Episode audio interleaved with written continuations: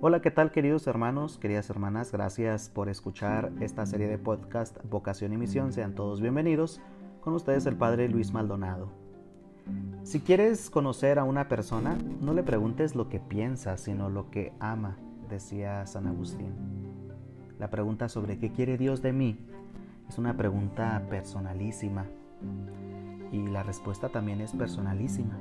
No hay recetas hechas, no hay fórmulas exactas para saber cuál es la propia vocación. Es que Dios no se repite. No hay un atlas donde, como sucede con las estrellas, uno pueda buscar y reconocer la suya. Dios llama de modos tan distintos como modos hay de enamorarse. Nos llama y nos habla de forma personal, singular. Algunos santos Dios les sugirió oscuramente su vocación desde la niñez. Ahí tenemos el caso de Santa Catalina de Siena con una visión que tuvo, o San Juan Bosco desde su pequeñez recibió un sueño. Eh, fueron la excepción y además ellos no descubrieron el significado de aquello, sino hasta mucho tiempo después. A veces Dios da su gracia de un modo llamativo, casi estruendoso, como lo hizo con San Pablo.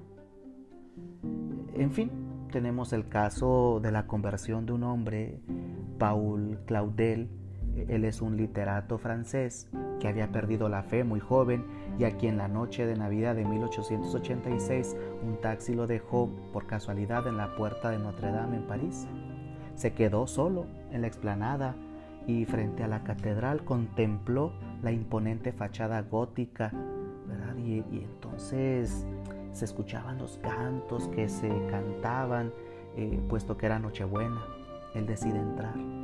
El templo estaba abarrotado y, él se empieza a abrir eh, camino, paso sobre la multitud hasta llegar junto a la imagen de la Virgen María.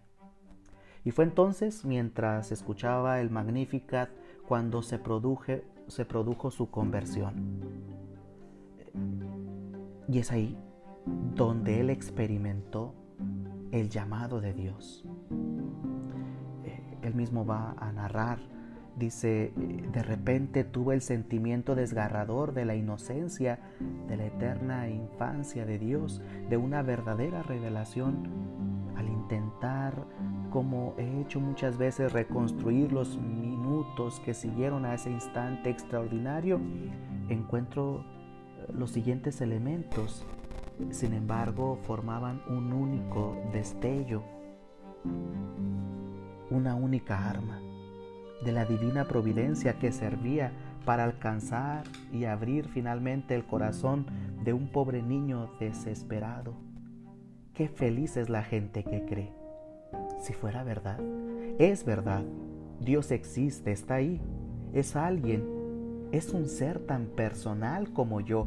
Me ama, me llama las lágrimas y los sollozos acudían a mí y el canto tan tierno aumentaba mi emoción. Mis hermanos, eh, había en el interior de Paul Claudel un hombre nuevo que le empujaba a cambiar de vida. Pero seguía también el hombre viejo que resistía a todas fuerzas y no quería entregarse a esta nueva vida que se abría en medio de su propia vida. Al final de cuentas, sin hacer tan larga la historia, decidió entregarse a Dios.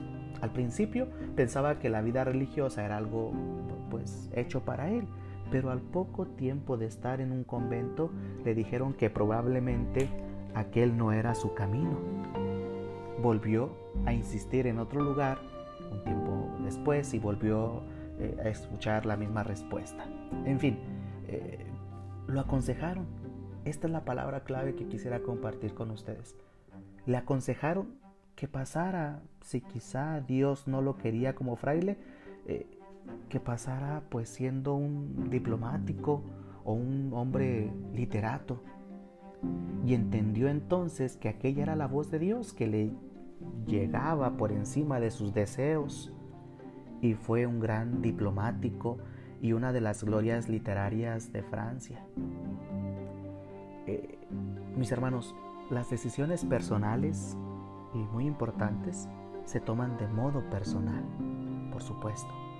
pero no deja de ser nuestra eh, muestra de inteligencia y hasta de sensatez saber escuchar consejos de aquellos a quienes podemos nosotros considerar como dignos de confianza.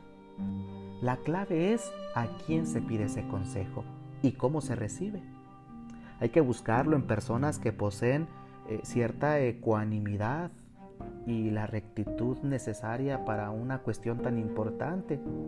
Y hay que recibirlo sin dejarse influir por quienes nos empujan a seguir con precipitación un entusiasmo pasajero que tampoco nos hace mucho bien. Bueno, ¿y qué puede hacer una persona que no cuenta con personas de confianza? Eh, ¿No puede responder él solo por sí solo, valiéndose de sí mismo?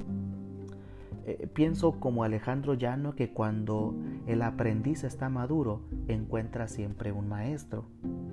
Y puede costar más o menos, pero al final siempre se encuentra. Debemos pedir consejo a personas que tengan la eh, necesaria rectitud y consideración hacia lo sagrado de la conciencia a personas que entiendan que la labor del consejo y de la orientación espiritual es una tarea eh, que encamina a situar a cada uno en su propia responsabilidad delante de Dios. Eh, toda ayuda espiritual, igual que toda acción de apostolado, es siempre dar luz a las personas. Eh, quien da consejo sobre la vocación debe tenerlo presente y quien lo recibe debe comprender que lógicamente no basta eh, con el consejo para resolver nuestro discernimiento, pues el discernimiento de la vocación es siempre personal.